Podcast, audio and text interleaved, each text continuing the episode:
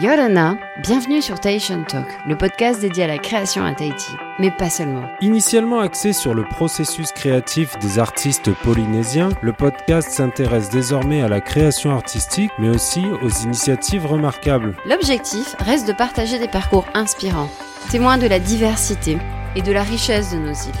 Vous écoutez Tahitian Talk, un podcast co-animé par Myriam Abono et Benjamin Bridway.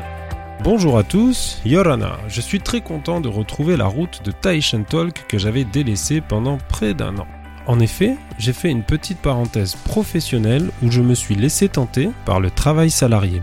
Franchement, c'était super. Une entreprise leader sur son marché au sein de laquelle j'occupais un poste pas très haut placé dans la hiérarchie, mais assez central de sorte à ce que je sois amené à collaborer avec de nombreux collègues et à traiter un large panel de sujets. C'était génial, mais ce qui m'a un peu rebuté, c'est que les problématiques de fonctionnement auxquelles il fallait faire face régulièrement étaient un peu trop récurrentes à mon goût, et les mises à jour organisationnelles sont moins fréquentes dans l'entreprise que sur l'OS de mon smartphone. Par ailleurs, ces journées qui ne sont finalement qu'une répétition récurrente et cyclique d'une boucle redondante qui n'ont pour objet que de réaliser les rêves et ambitions des directeurs et actionnaires me donnaient l'impression de m'engager dans un tunnel infini.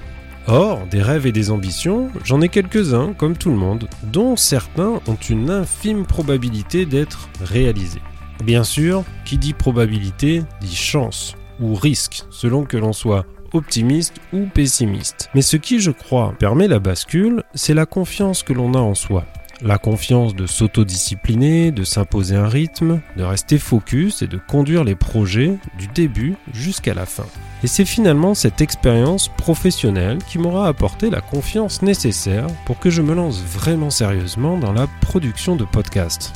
D'ailleurs, petite parenthèse, si vous laissez des avis et des étoiles sur Apple Podcast, cela aiderait beaucoup Tahitian Talk à se faire connaître et je vous en remercie par avance. En tout cas, c'est avec cette optique que j'ai choisi mon invité. Connu pour avoir rencontré le succès dans la musique, il s'adonne aujourd'hui à la photographie et à la réputation d'être avant tout un bosseur méticuleux et jusqu'au boutiste. Chers auditeurs, bienvenue sur Tahitian Talk.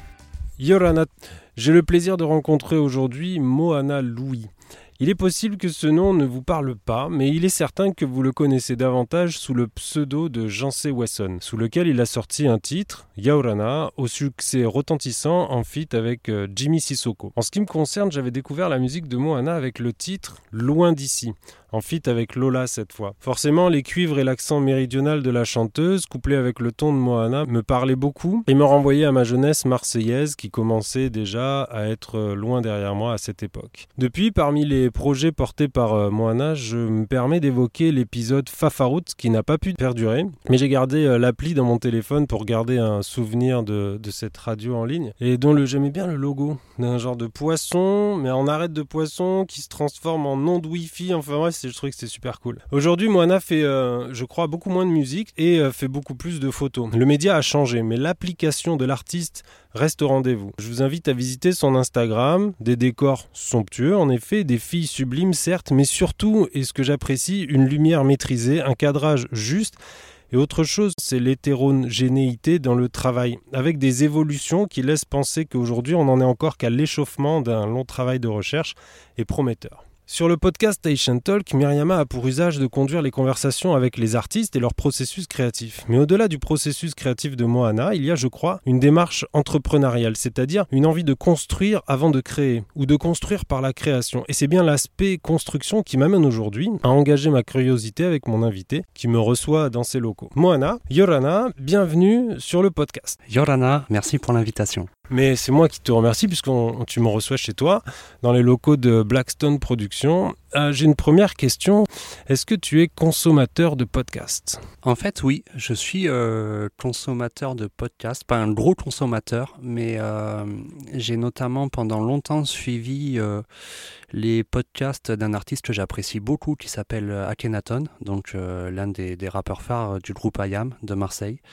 Et, et c'est vrai que c'était très intéressant parce que au-delà de découvrir l'artiste lui-même, ça permettait euh, de découvrir ses playlists, ses goûts musicaux. Euh, il envoyait des sons, je crois que c'était sur le Move à l'époque, la radio Le Move. Et euh, toujours avec une petite anecdote, un petit historique des artistes qui diffusaient. Et, c'était très sympa. donc vraiment principalement ce, ce podcast-là. Et pour être honnête, hein, à côté de ça, je regarde surtout des vidéos YouTube, mais plus sous forme de, tutoriel, en fait, véritablement, ben, pour essayer de progresser dans, mon travail. Et euh, voilà, en tout cas, la démarche est, très très sympathique.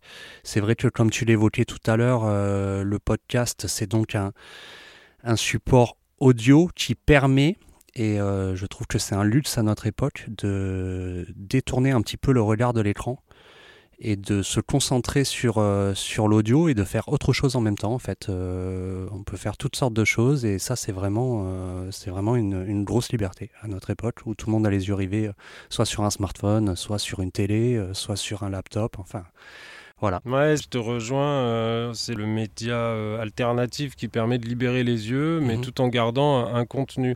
Et pour revenir sur les épisodes de Akhenaton, sur le Move, je les avais pas entendus, mais c'est vrai que le format permet un petit peu de se rapprocher de l'artiste. Alors, de l'artiste, de l'homme aussi, de l'être humain, de faire plus ample connaissance, de rapprocher un côté intimiste, convivial, sympathique. Tout à fait. Et, et, c'est ce qu'on a, euh, ce qu'on essaye de faire à notre petite échelle ici sur l'île de Tahiti. C'est une belle initiative en tout cas. Merci, merci. Donc je te propose qu'on retrace ton parcours mhm. parce que, bah, comme je disais dans ma présentation, j'ai des petits points.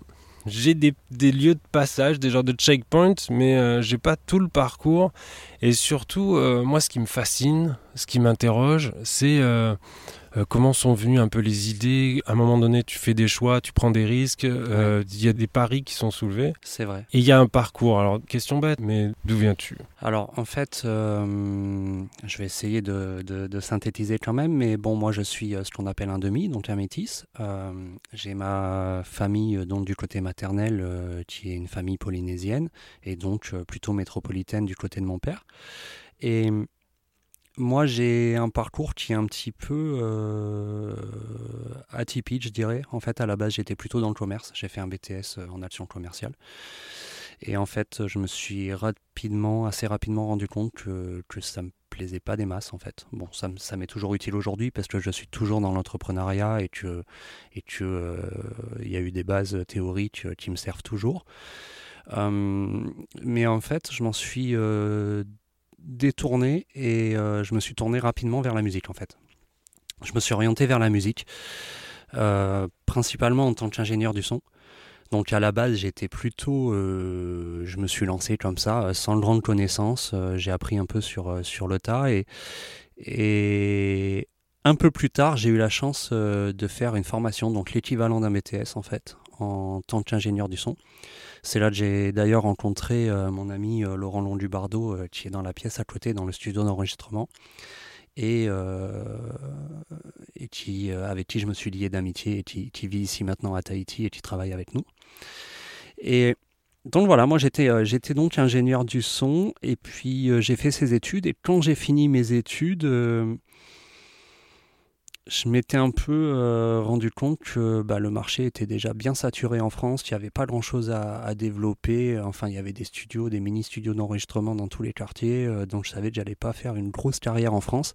Par contre, j'avais eu la chance de venir en vacances à Tahiti et euh, comme j'étais déjà moi-même un petit peu musicien, si on peut dire ça comme ça, j'avais constaté qu'il euh, y avait un petit peu, euh, il y avait une, place à prendre. En tout cas, il y avait, il y avait des services à proposer ici dans, dans, dans, ce qui touchait au, tout ce qui touchait au son, à, l'enregistrement, au mixage, au mastering, etc. Donc j'ai quitté la France, je suis arrivé ici en 2010 et voilà, j'ai travaillé dans la musique directement. Je crois même le, le, soir de mon arrivée, j'étais dans un studio en fait. Est-ce que pour les non-initiés, tu pourrais faire un petit topo des étapes d'enregistrement de production entre euh, justement l'enregistrement, le mixage, le mastering Alors en fait, euh, la, les premières phases, c'est euh, la composition et l'écriture. Donc la composition musicale, ben, c'est, c'est la mélodie en fait, la mélodie, poser les instruments, que ce soit clavier, guitare, basse, batterie, toutes ces choses-là. Euh, il y a l'écriture, donc euh, trouver la thématique d'un morceau, euh, écrire, trouver les airs, etc. Et bah, ensuite vient l'enregistrement, où c'est là où on, concrétise un petit peu les idées, c'est-à-dire qu'on comment on peut dire ça? On grave sur la bande la voix, les notes. Et puis euh, voilà, donc là on a, quelque chose de brut et il y a ensuite un, travail de post-production, donc de traitement euh, et donc le mixage, c'est-à-dire qu'on va assembler tous ces éléments, tous ces instruments, toutes ces voix, les couplets, les refrains, tout, on va tout mixer de façon à ce que ça fasse un ensemble homogène, audible, harmonieux et, euh, et typé, typé un petit peu, c'est-à-dire que on fera pas un, même mix en, rock euh, qu'en reggae par exemple, ou en rap ou, euh, ou en blues. Les différents volumes Les différents sonores. volumes sonores, c'est-à-dire que j'en sais rien, moi dans tel dans telle esthétique, dans le reggae, on aura tendance à mettre la batterie et la basse relativement fort. Euh, dans le rock, euh, je dis une bêtise, mais on va plutôt accentuer euh, sur la guitare et mettre la batterie en retrait. voilà, donc c'est là où on va donner un petit peu aussi ces, influences-là. Et le mastering, alors le mastering, c'est un petit peu compliqué à, définir. je dirais que si on, si on peut faire une métaphore, c'est comme si on était chez un carrossier. Il y a un travail de peinture, donc c'est le mixage. Et le mastering, ça va être la couche de vernis en fait. La couche de vernis qu'on va appliquer à la fin. Et cette couche de vernis, soit elle va magnifier le résultat, elle va embellir le résultat final parce que la peinture est parfaite et, et ça, va, euh, ça va être encore plus joli. Euh, soit euh, au contraire, il y a quelques problèmes dans la peinture, il y a eu une ou deux coulures, et là la couche de vernis, elle va vraiment souligner ces trucs-là. Mmh, moi, je vois, elle, faire ressortir les défauts. Elle va hein. faire ressortir les défauts. Donc, en tout cas, c'est vraiment la phase de mastering, c'est vraiment ce qui fait la différence entre euh, euh, un travail qu'on qualifiera d'amateur et un travail euh, qu'on qualifiera de professionnel qui peut, qui peut être diffusé sur les radios et, qui peut passer entre deux grosses productions internationales sans qu'on ait à en rougir, quoi en avoir honte. Quand tu commences à t'installer à Tahiti, tu t'installes comme euh, ingénieur du son? Exactement. Ok. Et au bout de combien de temps tu te mets à t'autoproduire? En fait, j'étais déjà artiste, si tu veux, en même temps. Mhm. Euh, quand je suis arrivé à Tahiti, je travaillais euh, avec un, ingénieur du son qui s'appelle Patou, qui a le studio Polynesia Records, qui est maintenant installé sur la Presqu'île, mais à l'époque, il avait un petit local dans le parking de la bande de Tahiti au marché. Donc c'était euh, c'était très ghetto, très route, c'était ambiance euh, parking, euh, un peu comme en métropole, donc c'est un peu paradoxal de de, de, quitter la France pour se remettre dans du béton. Et on avait des horaires totalement décalés, on commençait nos journées à 17-18 heures et on les finissait à 7-8 heures du matin. Et moi je repartais à Paea quand tous les gens étaient dans les embouteillages pour, pour venir travailler en ville. C'était une belle, euh, franchement, c'était une belle époque. C'était très, euh, très productif, très prolifique. Euh, j'ai fait de très belles rencontres avec la plupart des artistes locaux dans cette période-là. Avec Patou, on a eu quelques différents de, de, de, vision en fait, de vision du truc, du business. Et donc j'ai construit un studio, un home studio à l'endroit où je vivais, donc dans une résidence à, à. Et euh, ben, ça a duré pas mal de temps. Ça a duré pas mal de temps. Euh, c'est là que j'ai créé les concepts euh, Studio Live qui ont été diffusés sur Polynésie Première pendant, je sais plus, 5 ou 6 saisons. Je crois qu'il y a eu 6 saisons de Studio Live. Donc le principe, c'était de faire venir des artistes locaux, professionnels ou non, et qui viennent interpréter une chanson, composition ou reprise. dans, la cabine du studio, c'était filmé. En fait, c'était une prestation one shot, c'est-à-dire que la personne venait, euh, un peu comme dans les, dans les conditions du live, euh, interpréter la chanson entière, sans coupure, mais, euh, mais avec des caméras pointées, pointées dessus et, et un travail de post-production, donc de mixage et de mastering à la sortie. Donc il y avait un son studio, mais dans les conditions du live en fait. Donc il y avait vraiment pas de montage, c'était vraiment un one shot. C'était vraiment un one shot. Parce qu'à chaque fois ça, ça, sonnait bien quoi. Oui, alors ça sonnait bien. Euh, après on essaye au max de, de, de, faire en sorte que, que tout va bien. Après bon si ça chante faux, ça chante faux. Tu peux pas y faire grand chose, mais c'est ce qui fait aussi un petit peu le charme du live, tu vois, euh, ce côté un petit peu euh, moins parfait, moins léché j'ai pas dû tous les voir, mais tous ceux que j'ai vus à chaque fois étaient vraiment très réussis. Et tu vois, ça, pas, ça remettait en doute le one shot, mais mm. je me disais, non, non des yeux qui sont, ils sont vraiment bons pour un one shot. Donc, euh, non, alors, moi je suis flatté que tu, tu, tu, dises ça, mais on a eu euh, quelques différents euh, avec Polynésie Première parce qu'en fait, ils diffusaient les bandes son en radio. Et c'était problématique parce que euh, quand tu avais l'image avec, tu voyais ben, la, personne, tu avais un visuel, donc c'était, c'était, euh, tu comprenais ce qui se passait. Tu voyais que c'était du live, tu voyais que c'était pas du studio, euh, que c'était pas un truc, une grosse production.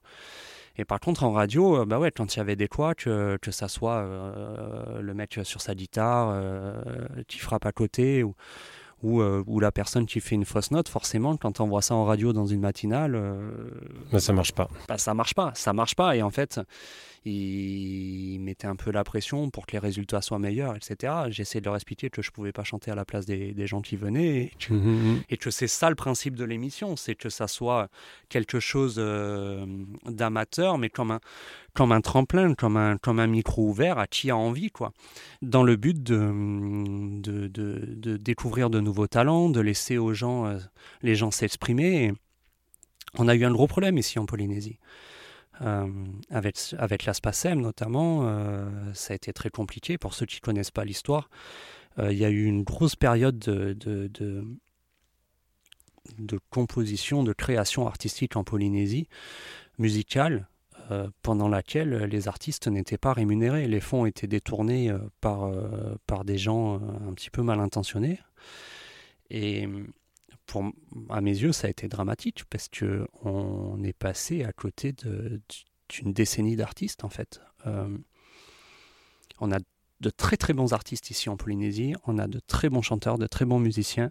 On a, euh, je suis pas forcément d'accord avec tout, mais on a, la, on a la, la religion, les religions qui sont très très très présentes partout en Polynésie. Et si ça a donné une chose de positive, c'est les chorales. Les chorales et les, gens savent chanter. La plupart des gens savent chanter. Ils chantent juste, ils chantent bien, ils ont de belles voix. Et ce qui est dramatique, c'est que tout le monde fait des reprises. Personne ne compose. Pourquoi? Parce que ben, un artiste, pendant qu'il compose, il faut du temps. Que, que pendant qu'il passe ce temps-là, il n'est pas en train de gagner de l'argent, il ne peut pas payer ses factures. Et normalement, c'est à ça aussi que servent les droits d'auteur. Et comme les droits d'auteur n'étaient pas reversés, sauf à une poignée euh, d'élites, de copinage, de machin, ou, ou, ou, aux rares qui osaient aller taper du poing sur la table dans les bureaux de la SPACEM, personne n'était rémunéré. Et donc, euh, bah, ce qui s'est passé, c'est que tout le monde faisait que des reprises et il y avait quasiment plus de compos. Donc aujourd'hui, ça reprend, mais dans un autre mouvement musical, on est dans autre chose. On est dans du, du Horidel, du Sapo, des trucs comme ça. Bon, euh, qu'on aime ou pas, ça, ça a en tout cas le mérite d'exister. Et il y a il y a une identité euh, qu'on peut, peut qualifier de, de, polynésienne quelque part, et, il y aura sûrement euh, des échos, une aura dans, dans, le monde entier, ou en tout cas il y aura une portée internationale. Mais voilà, donc pour en revenir à Studio Live, euh, ça permettait à toutes ces personnes qui avaient une petite chanson composée, euh, j'en sais rien moi, sur un coup de blues ou une déclaration d'amour à leur petit ami ou peu importe, en tout cas de venir concrétiser ça dans un studio professionnel, euh, diffuser sur la télé. Euh. Donc, donc le concept, pour moi, il était bon et surtout, il était nécessaire. Il était nécessaire.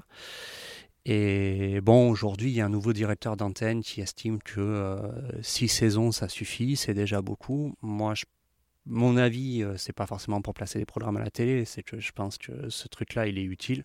On songe très fortement avec mon équipe à, le refaire de façon gratuite sur Internet. Même si on n'est pas payé, c'est pas grave, mais au moins ça nous permet d'apporter quelque part notre pierre à, l'édifice euh, de la création musicale polynésienne. De toute façon, au tout début, ce concept, moi, je le faisais gratuitement sur Internet. C'est après, moi, j'avais pas encore ma boîte de prod, j'avais pas encore Blackstone à l'époque.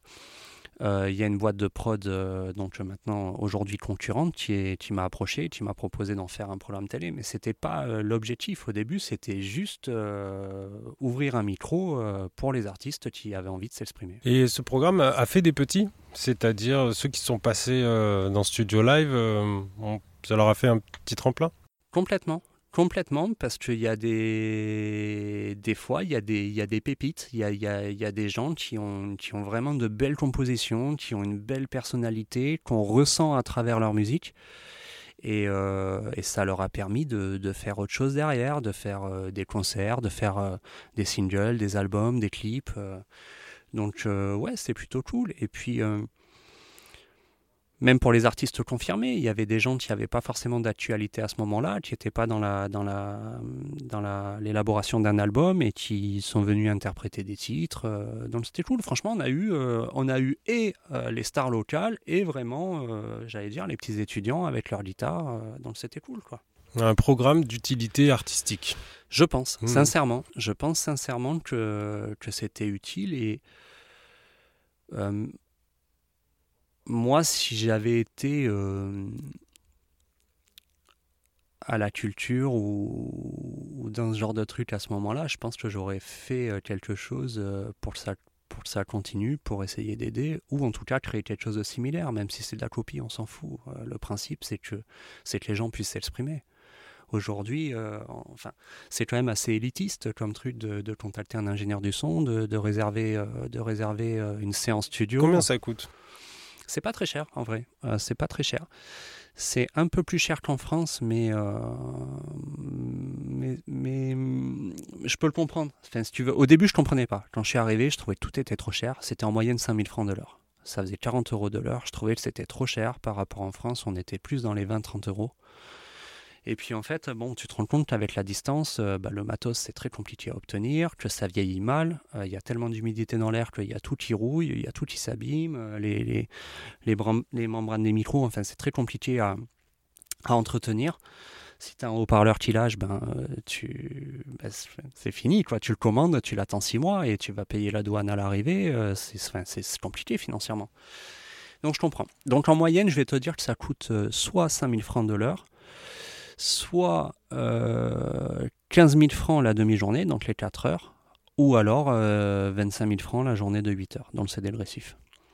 Et c'est un laps de temps pendant lequel... euh, ben, Tu enregistres ta guitare, ta batterie, ton Ouais, chant. voilà. tu- Et puis, euh, et puis si tu si tu travailles assez vite, j'ai envie de dire, ben peut-être que tu pourras faire un pré-mix ou un mix dans la foulée si le morceau est pas très compliqué, et qu'il n'y a pas trop de, de pistes. Euh, moi, je conseille, s'il y a des, musiciens, des mélomanes qui, nous écoutent, euh, avant de réserver une séance studio, euh, répétez à la maison, entraînez-vous à la maison. Vous n'arrivez pas les mains dans les poches, vous connaissez le morceau et vous savez ce que vous avez à faire le jour J. Parce que vous arrivez dans un endroit que vous ne connaissez pas, face à quelqu'un que vous ne connaissez pas, on est toujours un petit peu euh, timide derrière un micro. euh, c'est comme ça, derrière un micro, derrière une caméra, on n'est pas vraiment soi-même, on est un peu en mode automatique. Donc euh, je pense que c'est bien de répéter un maximum pour pas arriver, euh, perdre du temps, euh, faire des interprétations qui ne nous conviennent pas. Euh, C'est pas le moment de tenter des trucs, quoi. non, putain, moi j'ai eu trop de maîtres qui venaient et qui finissaient d'écrire leur texte sur le coin du bureau. Mais c'est pas le moment, maître, tu es en train de payer, c'est pas le moment de finir d'écrire ton texte. Quand tu écris ton texte, il faut que tu le répètes pour qu'il soit bien quand tu Mhm. vas le dire. Quand tu vas le chanter. C'est pas le moment, enfin. Tu peux pas prendre ça comme si tu allais faire euh, un entraînement de football, quoi. C'est. Je sais pas. Je sais pas. euh, ouais, la métaphore, elle est bien. C'est-à-dire, euh, tu montes pas euh, sur, le, sur, le, sur la pelouse que pour le match. Il faut que tu ailles aux entraînements, quoi. Ouais, bien sûr. ouais, Sinon, tu vas faire n'importe quoi. Bah, la, métaphore est parfaite. on peut l'appliquer à la pirogue, euh, on, On, peut l'appliquer à, tout, à finalement. On peut l'appliquer à tout, euh, dans tous les domaines. Ben, c'est comme pour la photo. Tiens, on parlait de photo tout à l'heure. euh, au début, j'ai pris des gros contrats, je comprenais rien. Et j'ai fait n'importe quoi. Ah, bravo.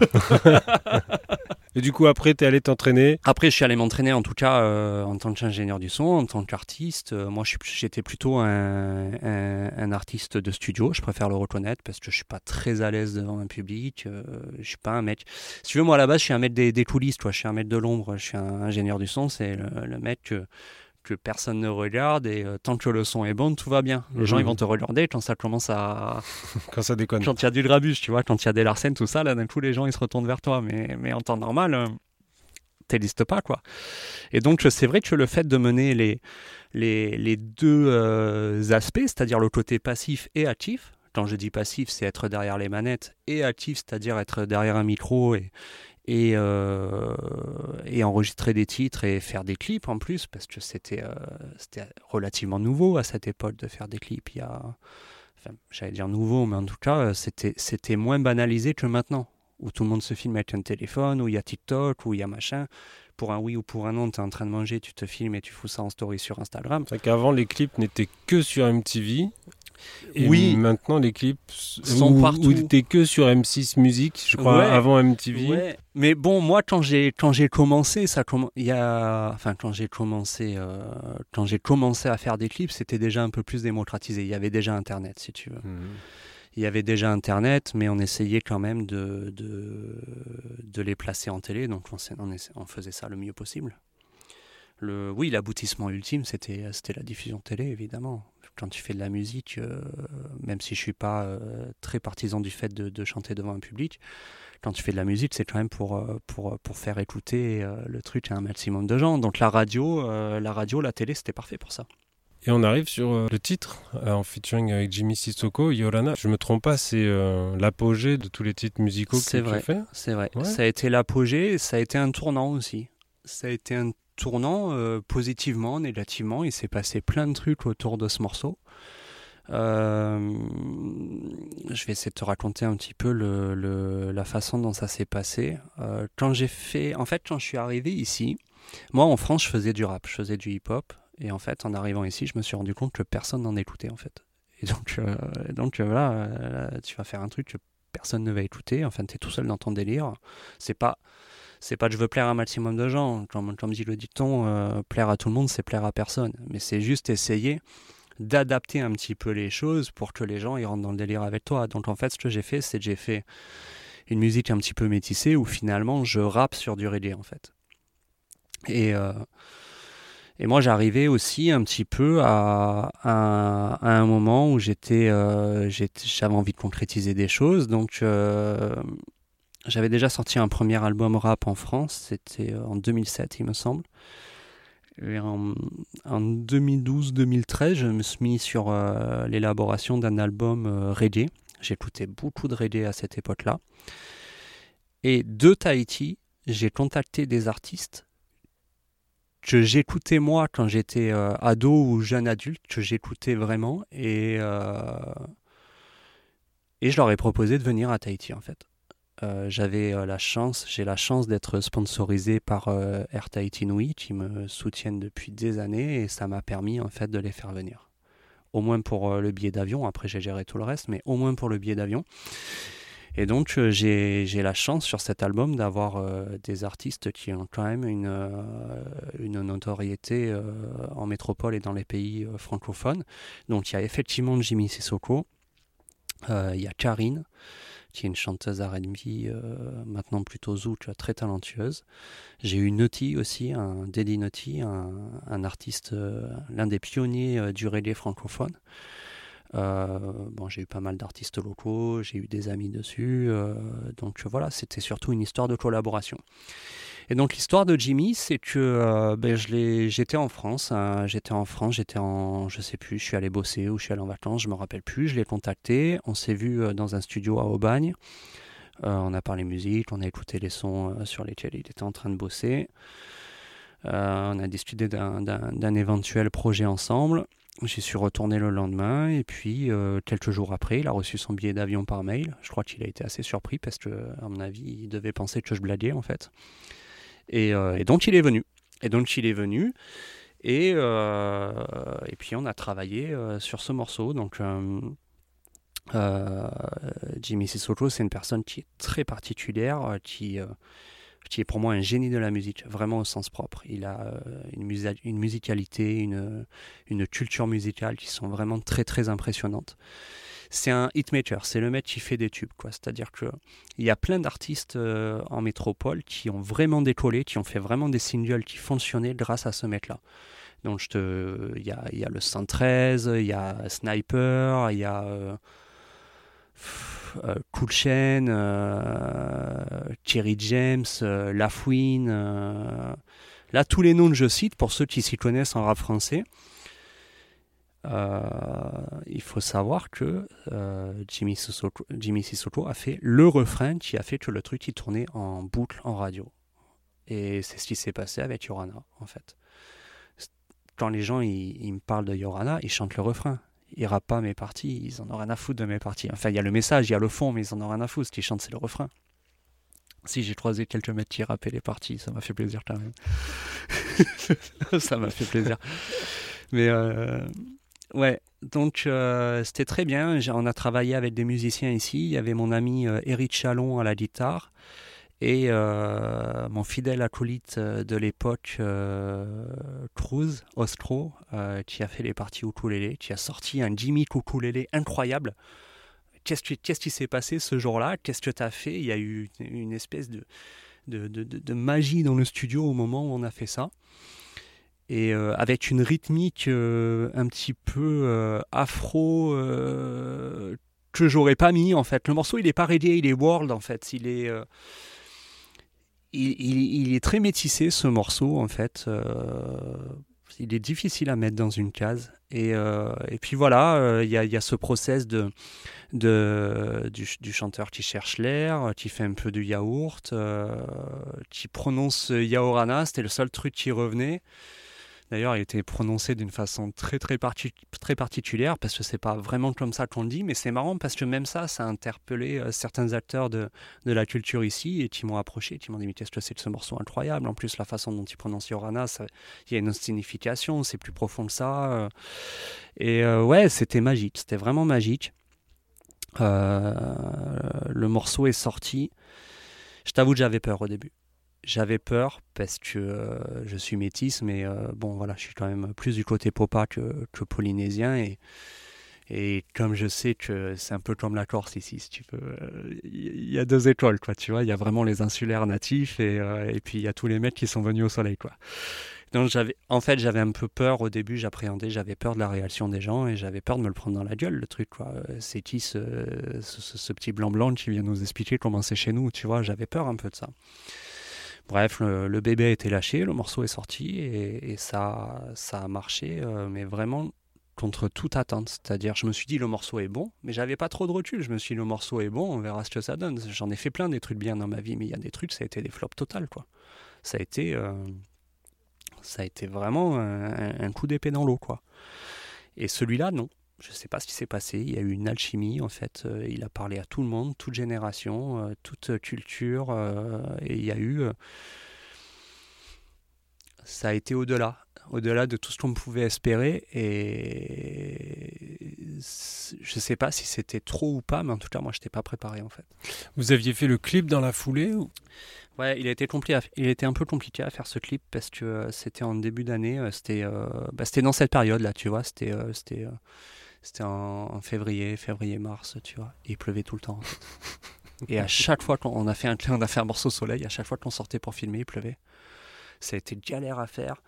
En plus, euh, bon, ça, ça c'est le côté un peu terne de l'histoire, mais euh, Jimmy est resté beaucoup plus longtemps que prévu. Ça a été euh, un peu compliqué humainement aussi. Il y a eu des tensions entre nous. Ça, les gens ne le ressentent pas dans le clip. Mais il faut dire la vérité. On a, on a eu des tensions. Ça a été compliqué.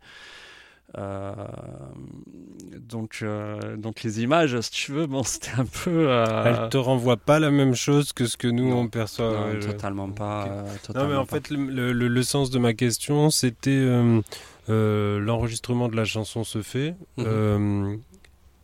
Est-ce que tu fais le clip avant la diffusion de la chanson ou autrement ouais, On a euh, attendu le clip. Vous avez attendu le clip On a attendu de faire le clip pour la diffuser. Mmh, mmh, mmh. Euh, bah, parce qu'il fallait illustrer le, les propos. Bon, c'est un clip carte postale. Hein, on va pas, enfin, c'est des malous à fond. Hein. Là, c'est vraiment tu dis ce que les gens, ce que les gens veulent entendre. Alors, euh, j'ai vu des clips carte postale. Hein. Oui. J'en ai vu. Je, je, pense que ça reste de, ça reste quand même de la musique. J'ai vu des clips carte postale où, où la... le mec sur son ukulélé sur la plage ouais, pendant voilà. 5 minutes quoi non, mais ouais, ou euh, des, des, des, artistes euh, qui surfent sur la vague de Tahiti. Ouais. Où euh, il y a Tahiti dans tous les refrains, où les rimes sont un peu pas terribles. Enfin, après, peu importe. Mais en tout cas, le fait est que. Tu parles de production récente, non? Je parle de, de, trucs assez récents, de, ouais, de, des 12 derniers, 12-18 derniers mois. mais en tout cas, la musique, elle, elle la musique, je l'entends. Elle ne, parce que des fois, on choisit pas trop les musiques qu'on aime, même si des fois on choisit. mais des fois, as des refrains. Ça tombe dessus, Des fois, des refrains, ils te restent dans la tête. Celui-là, il a ce truc-là. C'est-à-dire, ce refrain, tu l'entends une fois, il va, un, peu, il va un peu te hanter, en fait. C'est-à-dire, le truc, il va revenir. Même tu même t'as pas envie. Enfin, moi, il y a des gens qui me l'ont dit. Euh, il y a des gens, ils m'ont dit, euh, je te détestais, quoi. Je te, je te détestais, je t'aimais pas, je t'aimais pas humainement, et je chantais ta chanson toute la journée. c'est marrant, tu vois, c'est ça, la magie ou la sorcellerie de la musique quelque part. Euh, donc, euh, ouais, un raz de marée, un raz de marée, c'est-à-dire qu'à ce moment-là, euh, le truc, il a touché la Polynésie, mais toute la Polynésie. Moi, j'avais des potes qui, qui, allaient faire du business dans les îles, mais super loin. Et ils me disaient, les gens là, à cet endroit, très loin, au fin fond de la Polynésie, si on a des, auditeurs en métropole ou, ou dans d'autres endroits du monde et qui connaissent pas la Polynésie, c'est quand même un archipel, euh, des archipels qui, qui, représentent une distance grande comme l'Europe. Donc ça veut dire qu'au fin fond de la Russie, en gros, il y avait un mec qui était en train d'écouter Yorana, quoi. Donc euh, sur ce, sur, dans sa cabane, perdu au bord de l'eau. Donc ça a vraiment tout inondé à ce moment-là. Alors c'est bien parce que, pour parler un peu justement des retombées positives et négatives, est-ce qu'il faut commencer par le positif ou le négatif? On va commencer par le positif. Le positif, c'est que ben, c'était super, j'avais d'excellents retours sur la chanson. Euh, ça m'a ouvert des portes euh, dans d'autres domaines parce que je faisais autre chose à côté euh, qui ne se seraient pas ouvertes autrement comme accéder à la télé, faire diffuser des programmes, etc. Ah, c'est toi qui as fait Yorana, d'accord, donc ça veut dire que c'est sérieux. Euh. Studio Live, c'était avant la chanson C'était dans quel. Euh, comment ça s'est ah, déroulé? C'est une bonne question, j'ai pas trop de mémoire. C'était simultané, c'était à peu près pareil. C'était à peu près pareil. Euh, c'est surtout que Studio Live, c'était produit, voilà, pour retracer un peu le truc, c'était produit par une boîte concurrente à ce moment-là on s'est un peu euh, un peu frité parce que je me suis rendu compte que c'était euh, il m'arnaquait un peu. Donc moi j'ai repris les rênes du truc et je suis allé le vendre en mon nom à la télé. Et, je crois que, que Yorana la, entre guillemets la qualité du, titre et de la production euh, a permis de mettre les gens en confiance et en tout cas de, de leur prouver que j'étais capable de le faire moi-même tout seul en fait. Donc, donc ça, ça a déjà ouvert ces portes là et puis il s'est passé plein de trucs à côté qui étaient, qui étaient assez cool. euh, c'était bizarre cette époque. Je me rappelle le directeur d'antenne euh, de Polynésie Première, ça je m'en rappelle. J'étais monté sur la scène de Toata pour interpréter un truc.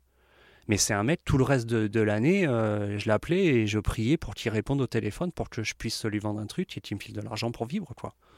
Et je me rappelle que je monte sur la scène de Toata pour interpréter une chanson, je redescends, le mec il veut faire un selfie avec moi. Tu sais, mais, mais, il est bizarre ce rapport, pourquoi ça s'inverse d'un coup? Pourquoi? Parce que je suis monté 5 minutes pour faire le con sur scène. Donc bon, c'était euh, assez spécial. Cette période, elle était spéciale. Il y a, il y a eu euh, des amitiés qui se sont créées, qui n'auraient pas eu lieu euh, sans ça. À l'inverse, il y a eu des trucs qui se sont défaits complètement, des gens qui comptaient énormément pour moi, qui du jour au lendemain se sont mis à me tirer dessus sans que je comprenne vraiment. Et euh, ouais, ça a été. Euh, il y a eu de tout, il y a eu du bien, il y, a eu du mal. Euh, principalement du bien, j'imagine. C'est Laurent qui, a travaillé sur le morceau, qui a fait le, mixage et, et qui a fait vraiment de la magie à ce niveau-là. Le titre serait pas stylé sans, sans Laurent, donc notre ingénieur du son. Et non, c'était principalement du bien, mais il y a des trucs que j'ai pas compris, si tu veux. Euh, j'avais tendance à dire, avec le recul, que les, les, gens, ils se souhaitent le meilleur euh, jusqu'à ce que ça arrive, en fait. Et qu'en fait, au moment où, ça marche, euh, on ne comprend pas pourquoi il y a des petits actes un petit peu un peu malsains, tu vois. Je sais pas si c'est de la jalousie, je sais pas si ça a été un petit peu je suis tombé d'assez haut, j'ai eu pas mal de déceptions à ce moment-là, ça m'a fait beaucoup de mal, et puis après, bon, bah, le temps passe, et puis tu grandis, et puis tu t'évolues, et tu passes outre. Quoi. Ça a dû perturber tes, tes choix euh, qui ont suivi en termes de production musicale? Complètement, tu as tout résumé, c'est-à-dire qu'à ce moment-là, ça m'a un peu dégoûté aussi. Tu, vois. tu t'es dit, peut-être je vais lever le pied sur... Exactement, euh, Exactement. j'ai levé le pied, parce que je me suis dit, ah bon, mais c'est ça alors, euh, entre guillemets, le succès, parce que attention, il hein, faut tout relativiser, moi je suis très très loin de me prendre pour une star faire un tube à Tahiti, en fait, c'est rien. Euh, je sais pas si vous avez déjà vu la taille de Tahiti sur la carte, il s'est rien passé. Tout le monde s'en fout, hein. dans le monde entier, tout le monde s'en fout de Yorana. Peut-être dans la communauté euh, euh, du Ori Tahiti international, les gens le connaissaient, mais ça reste un microcosme, quoi. Enfin, j'ai pas fait un tube, enfin, c'est pas balavoine, quoi. Enfin, tu vois, ça a été vraiment anecdotique. Quoi. Il y a un moment où il faut redescendre. Il ne faut pas se prendre pour une superstar, il ne faut pas se prendre pour meilleur qu'un autre. C'est juste que moi, euh, je me suis dit, ok, ben c'est ça de faire un bon titre, ça t'amène ça. Bon, euh, c'est pas, vrai, ça m'a un peu dégoûté, quoi. Ça m'a, ça m'a un peu dégoûté. Ouais, ça amène des trucs positifs, mais quand même trop de trucs négatifs. Ouais, ouais. Dans la, même. dans la Ouais. balance, je pensais pas qu'il y avait autant de SAV en fait. Je pensais pas qu'il y avait autant de trucs à gérer, quoi. Mhm. Enfin, moi, ça m'a, ça m'a, ça, ça a tué ma vie, euh, ma vie personnelle aussi. Enfin, tu vois, j'étais avec une nana à ce moment-là. Euh, j'étais en train de, pour ceux qui me connaissent, euh, j'étais en train de bosser un soir. Je travaille, euh, je fais énormément d'heures dans la journée. Je travaille souvent le soir. Puis la nana qui m'appelle, qui me dit alors, euh, tu es en boîte, tu t'éclates, t'es bourré, avec des meufs? Ben non, je suis devant, devant l'ordi en train de bosser. Il n'y a, y a aucun son autour. Et voilà, et c'était ce truc-là, c'est-à-dire, ouais, j'ai entendu que lui, il était comme ça, il aurait fait ci, il a fait ça, je commence à te faire des réputations de merde et tout. Donc c'était. C'était la, la, la rançon du succès, si on peut dire ça. Je pense que c'est ça. Je pense que chaque personne qui est exposée euh, prend ce risque, si tu veux. Euh, Enfin, moi, je te parle de ça pour la musique, mais euh, n'importe quelle personne qui, passe, qui passe à la télé, ou j'en sais rien, moi, ou une candidate à Miss Tahiti, enfin, peu importe, quelle que soit la personne qui s'expose publiquement, prend le risque qu'on raconte n'importe quoi, qu'on essaye de, de faire du, du sensationnel parce qu'on s'ennuie, quoi. Du coup, tu as modifié donc ton orientation professionnelle. Enfin, comme tu as toujours plusieurs trucs sur exact, le feu. c'est vrai. Ben, j'ai freiné la musique. Moi, à ce moment-là, euh, je faisais aussi de la vidéo et de la photo en parallèle. Donc, j'ai beaucoup fait de la vidéo. J'ai fait un documentaire de 52 minutes euh, qui s'appelle Tiare Sakura, qui parle de la culture polynésienne au Japon, qui essaie d'expliquer pourquoi les Japonais sont aussi passionnés de culture polynésienne, ou en tout cas de Ori Tahiti, euh, dans des pays où les cultures sont vraiment diamétralement opposées. Donc j'ai fait un 52 minutes là-dessus, ça m'a occupé pas mal de temps. Euh, plus tous les contrats clients qu'on avait euh, pour Blackstone Productions. Et puis à un moment, euh, on était un peu trop à faire de la vidéo chez nous en fait. on Ouais. était un peu trop. Euh, et ce qui s'est passé, euh, j'ai mon ami euh, Christopher Prenat, que je salue, qui savait que je faisais un peu de, photos vite fait, et qui m'a contacté euh, parce qu'il avait une mode à faire pour le magazine féminin Iné, et il n'avait pas de photographe. Il était un peu en embrouille avec son photographe habituel, et il m'a demandé si je pouvais faire la mode. Bon, moi j'ai répondu oui, il n'y a pas de souci. Ah bon, mais t'es sûr, tu peux faire ça? Bah oui, enfin on va faire ça chez nous. Le risque il est mesuré, toi tu vois, on pas en extérieur. Euh, ouais, je te le fais, il n'y a pas de souci. Et donc on a bossé là-dessus. Euh, le magazine est sorti, et à ce moment-là, euh, le téléphone s'est mis à sonner en fait. Et on, m'a proposé, euh, c'est ça qui a vraiment lancé la, la- la- la- le côté professionnel en tant que photographe. Être professionnel, c'est quoi? C'est non seulement euh, livrer un travail de qualité, mais c'est surtout professionnel. Ce que ça veut dire, c'est que tu es payé pour le faire. En fait, c'est ça être professionnel. Tu peux très bien être professionnel et délivrer un travail de qualité médiocre. Mais euh, en tout cas, voilà, j'ai commencé à être payé pour faire des photos. Ça fait déjà, euh, je saurais pas te dire là pour le coup, ça fait quelques années. Je crois que me souvenir, si je mélange les choses, cette première publication, j'ai pu l'avoir passée, cette première photo. Est-ce que c'était du fond rouge, Oui, une femme fait. habillée en rouge, avec japonais, avec le parapluie C'est exactement ça, ouais. Mm. Vu, Exactement je l'ai ça. trouvé vraiment, euh, vraiment super bien, une belle lumière. Ouais. Enfin, pour un premier shoot, euh, Ouais. Après, euh, faut rendre à César ce qui appartient à César. C'est quand même Christopher qui a fait le plus gros du boulot. hein. Franchement, euh, c'est lui qui a fait le stylisme, le body painting, tout ça. La fille était magnifique. bon, j'ai pas. Voilà, j'ai pas tout fait quoi. C'est un travail d'équipe. J'ai pas, tout, j'ai pas tout fait tout seul. il y avait une profonde, il y avait une profondeur avec l'espace, euh, une lumière qui était, euh, qui était homogène. Mhm. Enfin, moi, j'avais fait un peu de photos aussi par le passé. Oui, je me souviens. J'ai toujours galéré Ouais. à, à Ouais. gérer les lumières ou à gérer des trucs. Ou autrement, déjà, avoir du, du matos, comme tu le disais, Ouais. euh, du matos qui s'entretient, il faut le Ouais. garder à la clim. euh, Ouais, pff, ouais. C'est c'est une vraie galère. Éviter l'apparition des champignons. c'est une catastrophe, galère. quoi. Juste en budget clim, quoi. non, mais c'est vrai, tu payes cher euh, la photo, mais tu payes pas juste le- la présence du photographe et l'amortissement du matériel. Enfin, T'as a t'as bien résumé. pff, trop de choses, quoi. Ouais, donc ça a été chouette, euh, ça a été chouette. Surtout commencer comme ça, direct par du magazine. Enfin, c'est génial. Moi, je. Aujourd'hui, on est vraiment dans l'ère du numérique, mais euh, pour moi, l'accomplissement ultime de, ce travail, c'est l'impression. C'est de, voir, voir les photos dans un magazine, dans un livre, sur une affiche, de pouvoir toucher le papier, le voir réagir à la lumière. Enfin, c'est ça la magie. Et de commencer comme ça par du magazine, ça a été génial.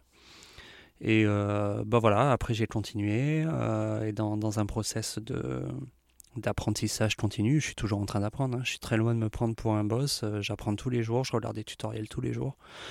Mais voilà, faut faire pour apprendre, faut faire des erreurs. J'ai fait des erreurs, j'ai fait des conneries, des trucs pas que je regrette, parce que je suis un grand garçon maintenant, donc il ne faut pas regretter. C'était nécessaire, mais il y a des gros contrats que j'avais pris et, je n'aurais pas dû les faire aussitôt. C'est difficile de conjuguer le. On est multitâche là, hein, la partie artistique, la partie commerciale, euh, la gestion de carrière. Euh, mais euh, mais c'est le côté solide que vous avez en, dans une boîte de. Vous êtes Blackstone Productions, vous êtes plusieurs, et, et, ça c'est une, une force. C'est vrai pour échanger. Euh, il y, a, il y, a, une synergie, il y a, euh, il y a des défis aussi en continu, tu vois. Euh, moi, j'ai toujours eu tendance à, faire ce que j'avais envie de faire, tu vois. Avec, avec ou sans l'avis des gens qui m'entourent, quoi, si tu veux.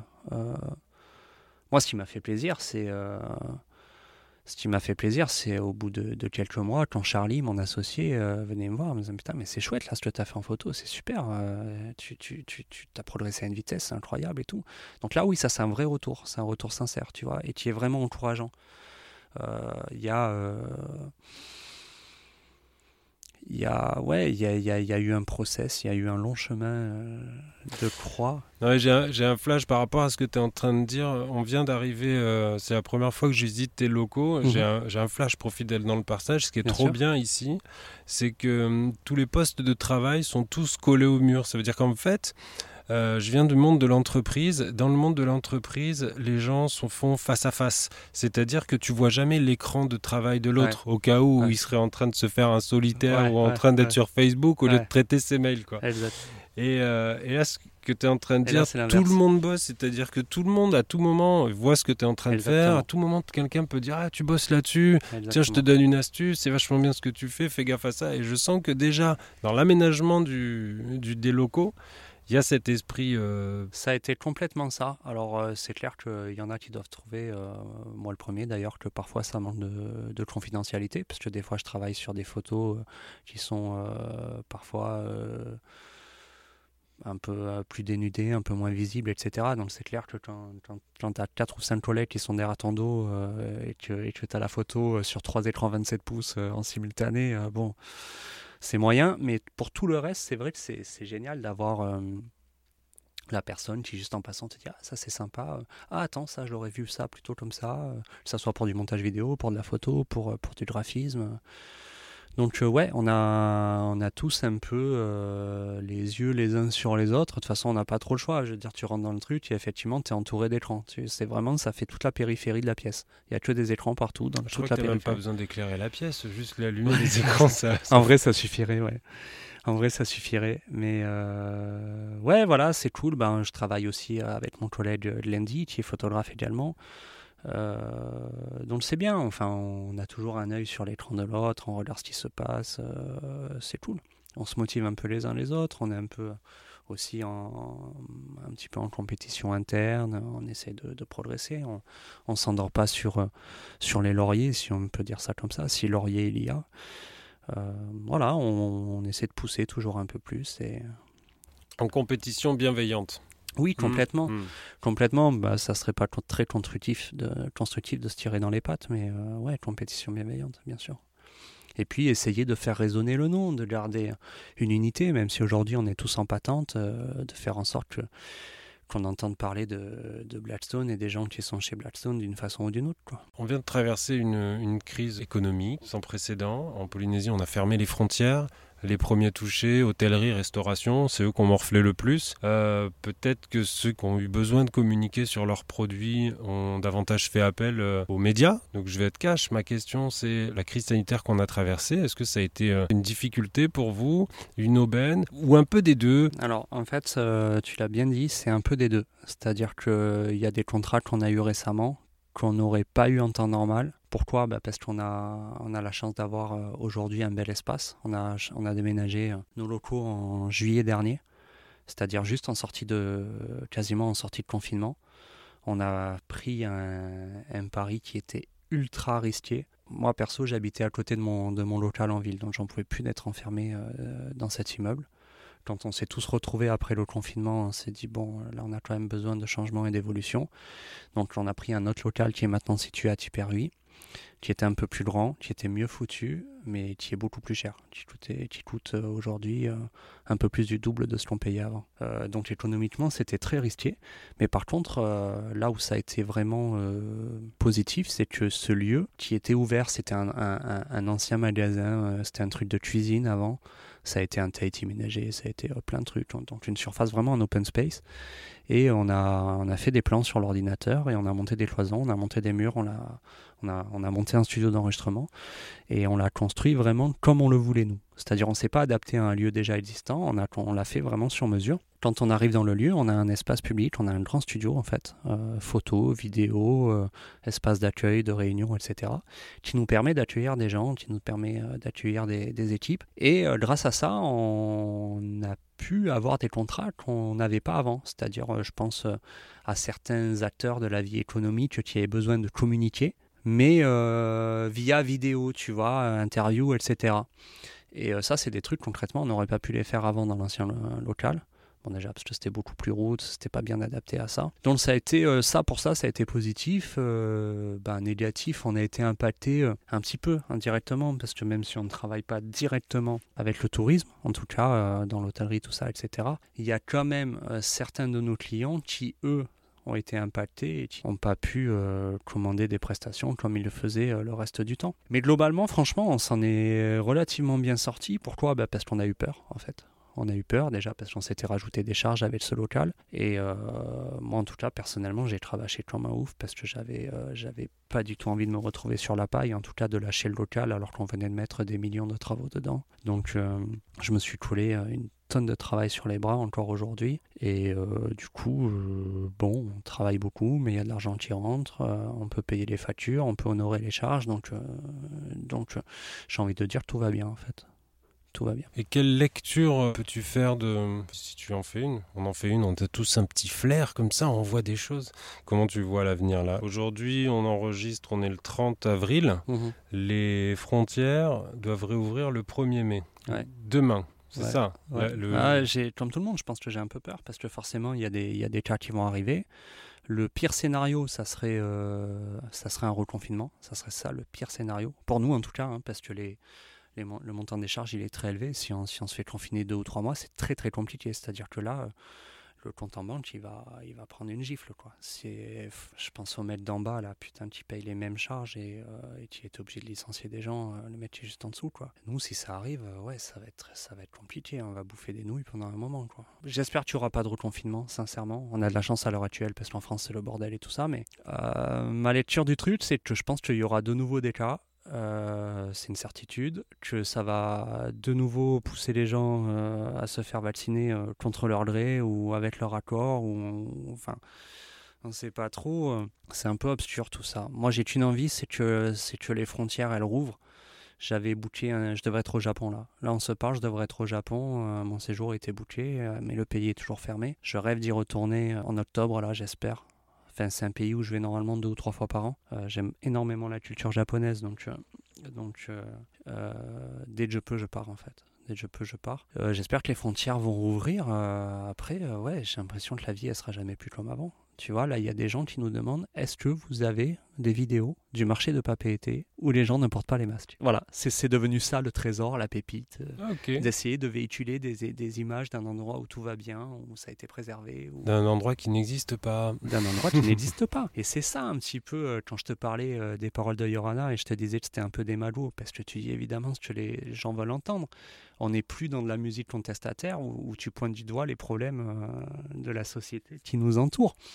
C'est plus dans un truc carte postale, c'était ça le terme carte postale, où, où, tu dépeins euh, un endroit un petit peu euh, idyllique, où tu as l'impression que la vie est, est un peu parfaite, plus douce en tout cas. Ouais, mais je pense que c'est l'expression d'un état d'esprit. Si tu as, envie de voir le verre vide ou plein, ou si, quand tu es de bonne humeur. Euh, j'imagine, Yorana, tu l'as écrit un jour, tu étais de bonne humeur. Euh. Ouais, j'étais de bonne humeur. Et puis surtout, j'étais, euh, je le suis toujours, mais moi j'étais fier de cet endroit. Si tu veux, les paroles, quand je les ai écrites, je les ai évidemment écrites avec le cœur. C'est-à-dire, j'en connais pas beaucoup des endroits comme ça où tu croises le regard d'une personne dans la rue. Là, en sortant, tu sors, tu croises le regard d'un mec, il va te saluer, il va te dire bonjour, il va te mmh. sourire. Mmh. J'en connais pas beaucoup des endroits comme ça. Alors, ce qui m'éclate, donc là, je m'adresse au aux, auditeurs métropolitains, car nous en avons, ils sont nombreux, on les salue.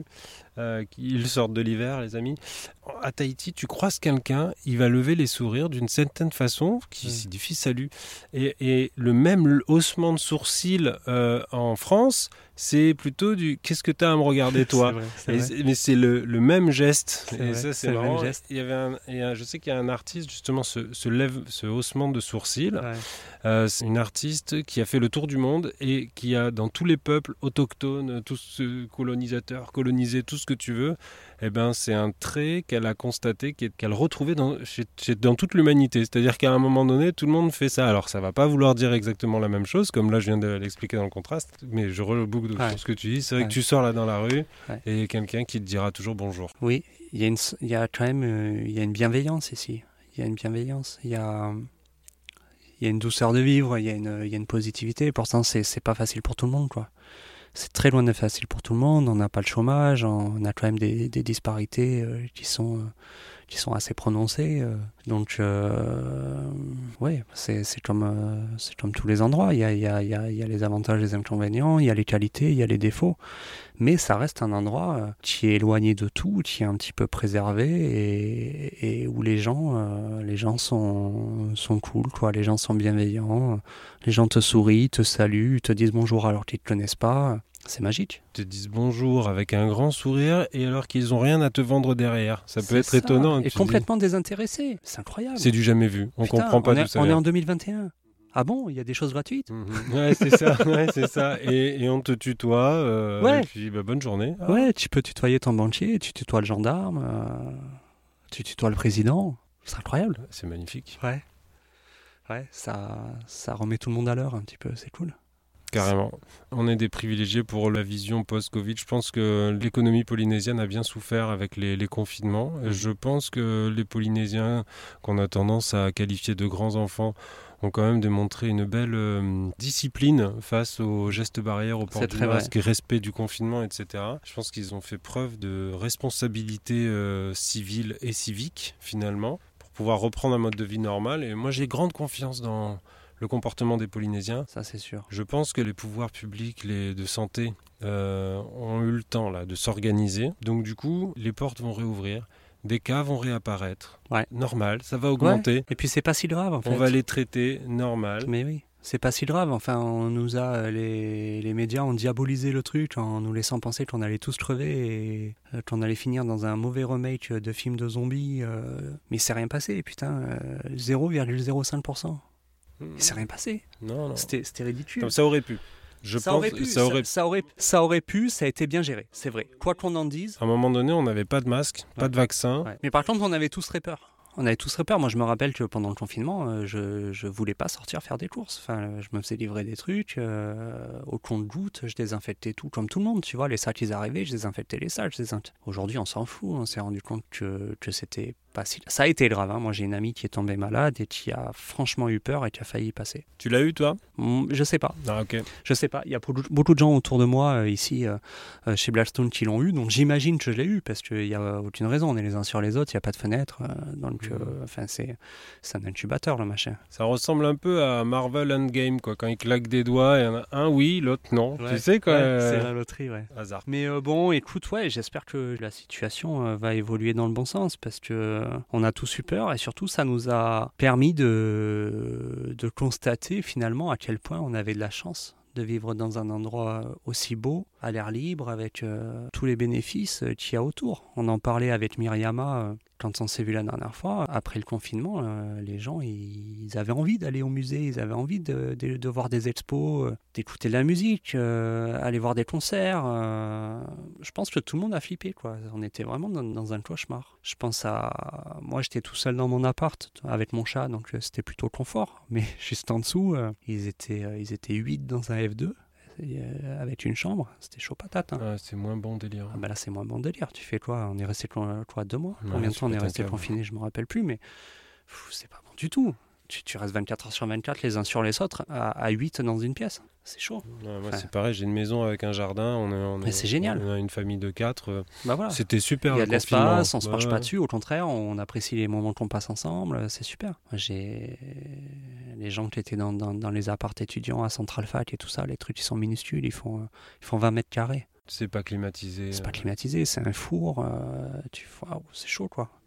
Donc euh, oui, voilà, moi je m'estime encore une fois euh, relativement chanceux. Je te propose qu'on se rapproche de la fin de cette émission. en général, j'ai plein de questions, mais y a pas Là, je C'est vrai, je, parle beaucoup. Non, mais tu parles, c'est vachement intéressant, ça coule tout seul, ça fait déjà une heure qu'on discute. D'accord, je me suis pas rendu compte. Ça déroule super bien, je te remercie pour euh, toutes ces informations. J'étais animé d'une curiosité sincère à ton égard et elle a été, euh, elle a été euh, je ne sais pas si on dit assouvie ou abreuvée. Mais rapidement, je fais un résumé, ce qui est intéressant dans la démarche un petit peu entrepreneuriale ou dans une démarche de construction. Mhm. Surtout, ce qui nous arrive, c'est nos échecs, c'est quand on se casse la gueule. Et quand on prend le temps d'analyser les racines qui nous ont fait nous casser la gueule, pour l'image de trébuche, je t'invite à donner un conseil. Tu imagines que tu t'adresses à un jeune qui aurait 20 ans ou qui aurait 30 ans, qui serait, euh, comme nous pouvions l'être à l'époque, animé d'une envie. T'as envie mais t'oses pas. J'aimerais bien que tu leur donnes un conseil. Euh, mon conseil, euh, et c'est quelque chose que j'ai constaté dans tous les domaines, parce que comme tu l'as si bien dit tout à l'heure, je suis relativement polyvalent, c'est-à-dire que j'ai travaillé dans la musique en tant qu'ingé son, travaillé, si on peut dire c'est un travail, en tant qu'artiste, j'ai travaillé dans la vidéo, dans le graphisme, dans la photo. Bon, il y a des trucs que je réussis mieux que d'autres. Hein. Je suis euh, moins bon graphiste que photographe et euh, sûrement meilleur ingé son qu'artiste. Mais euh, en tout cas, tout prend du temps j'ai remarqué que pour maîtriser quelque chose, pour maîtriser un domaine, un savoir-faire, il faut en moyenne deux ans. Et pendant deux ans, il faut accepter que c'est long, euh, personne nous appelle, tout le monde s'en fout de ce qu'on fait, il n'y a aucune reconnaissance, aucun retour positif ou très peu, ou des trucs un petit peu hypocrites aussi. Ouais, c'est joli, alors que la personne en pense euh, absolument, absolument rien. Mais il faut se construire, il faut se construire et il y a un process. Et comme je disais tout à l'heure, il faut faire des erreurs. C'est important de faire des erreurs. C'est humain. Pourquoi? Parce que euh, en faisant des erreurs, on apprend pas se braquer, il faut pas se décourager. Et on, est, on vit dans un endroit, c'est un pote euh, qui s'appelle Charlie, euh, qui, est, architecte aujourd'hui en Nouvelle-Calédonie, qui m'a dit ça. Il m'a dit un truc du style Ici, il n'y a rien, mais en même temps, il y a tout. La phrase, elle était, elle était simplissime, mais elle était pleine de sens. Ça veut dire que on est dans un endroit où si tu as envie de faire quelque chose, tu peux le faire. Tu peux le faire. Si ton rêve, c'est d'ouvrir un restaurant, ben, il y a un moment, si tu fais les choses comme il faut, tu vas pouvoir l'ouvrir ton truc. Si tu veux créer une marque de vêtements, si tu veux ouvrir un studio d'audiovisuel, euh, devenir un son, devenir artiste, n'importe quoi. On n'est pas comme dans ces gros pays où tout est oversaturé dans tous les domaines, etc. Il y a de la place pour tout le monde. Même moi, j'ai été stupide pendant des années. Je me suis, j'ai toujours adoré la photo. J'en ai toujours fait à titre personnel, et je me suis empêché pendant des années d'en faire d'exercer ce métier parce que euh, je pensais qu'il y avait déjà beaucoup trop de photographes en fait. Bah, jusqu'au jour où Christopher m'a appelé pour faire le truc, il m'a mis le, été lui le déclic, il m'a mis le pied à l'étrier et, et, en fait, euh, ben ça a prouvé que non, il n'y avait pas trop de photographes puisque j'arrive à gagner ma vie aujourd'hui avec ça et que j'ai des retours euh, plus en plus bons et bon, on me dit qu'apparemment euh, je commence à avoir une renommée dans ce milieu. Moi, je me rends pas trop compte, j'ai la tête dans le guidon et surtout euh, loin de moi l'idée de me vanter. En tout cas, même photographe dans un endroit où il y en avait déjà 40 ou 50, finalement, tu peux le faire. Si tu as envie de le faire, tu le fais. Il n'y a personne qui peut t'en empêcher. Donc ouais, le conseil, c'est si tu as envie de faire quelque chose, écoute-toi tout seul, écoute ton cœur. N'écoute pas les gens qui sont autour de toi, qui essaient de te décourager, qui te disent que c'est pas bien, que ça paye pas, on s'en fout. On vit qu'une fois. Il y a un moment où tu vas te retourner sur ta vie, tu vas regarder, tu vas dire merde, j'aurais dû le faire. Et le concept de 39 heures par semaine, c'est une fantaisie? Ah mais faut oublier ça. Hein. Moi perso, euh, là j'ai freiné un peu, là j'ai freiné parce que je commence à fatiguer, mais euh, enfin je fatigue parce qu'on tire sur la corde, la machine elle suit plus quoi. hein. Le corps humain c'est comme une voiture, à un moment si tu l'emmènes pas en révision, euh, elle va tomber en panne la voiture. Mais ouais c'est une illusion totale. Moi je suis plus à 60-70 heures, honnêtement. Moi je passe entre 10 et 12 heures, parfois plus ici tous les jours. Ok, 39 heures, c'est réservé quand t'as pas choisi ton travail et que. Bah oui, et en fait c'est ça, et c'est très beau ce que tu dis, parce que je parlais avec quelqu'un hier, je disais, ouais, ce serait bien que tu trouves du boulot, euh, je sais pas moi, euh, serveuse dans un restaurant, un truc comme ça. Elle m'a répondu, euh, me dit, ah non, mais moi je veux pas faire ça, en plus j'ai peur de casser des trucs, moi je veux faire un métier qui me plaît. Ouais, mais alors pour faire un métier qui te plaît, tu vas pas faire 35 ou 39 heures. Tu vas, tu vas cravacher, tu vas gagner wall, tu vas gagner que dalle. Moi, les, premiers, les deux premières années ici à être un son, je faisais 40 000 francs par mois, grand max. Tu fais rien avec 40 000 francs en Polynésie. Tu fais Tu rien. te loges pas, tu te, Tu te loges pas, tu fais que dalle. Tu fais rien du tout. Donc ouais, les premiers temps, tu vas bouffer des cailloux, quoi. Tu vas, tu vas pas sortir, tu vas pas aller boire un verre avec tes potes parce que l'alcool est super cher. Tu vas oublier un peu ta vie sociale, tu vas faire des sacrifices. C'est une certitude. Pour faire ce que, pour faire ce que tu veux vraiment faire, eh ben, il faut des sacrifices. Après, normalement, quand on fait ce qu'on aime, euh, quand on est plongé dans un truc, on, on voit même pas le temps passer. Exactement. ouais, déjà le exactement. soir. Et puis il faut pas se forcer. Si on commence à avoir des contraintes partout, c'est qu'on a fait le mauvais choix. Hum, hum, hum. je pense. Parce que normalement, effectivement, euh, naturellement, tu vois pas, euh, tu vois pas le temps passer, et tu, tu vois pas ça comme un sacrifice, tu vois juste ça comme une progression, comme une évolution. Donc, euh, ouais, il faut y aller à fond en tout cas. C'est ça mon conseil. Super, parfait. Je pense que je vais rester sur, sur ces mots de fin qui sont, euh, qui sont très positifs, encourageants, euh, pour moi-même d'ailleurs. pour tous ceux qui nous écoutent, je te remercie euh, Moana pour cette interview. Ben, merci à toi d'avoir pensé à moi en tout cas, ça me Mm. fait plaisir. Voilà, il fallait. D'ailleurs, ça nous donne une occasion de se voir parce qu'on n'a pas le temps de se C'est voir. vrai, Donc, ouais, c'est vrai, c'est vrai. Voilà, c'est ça l'astuce. à bientôt.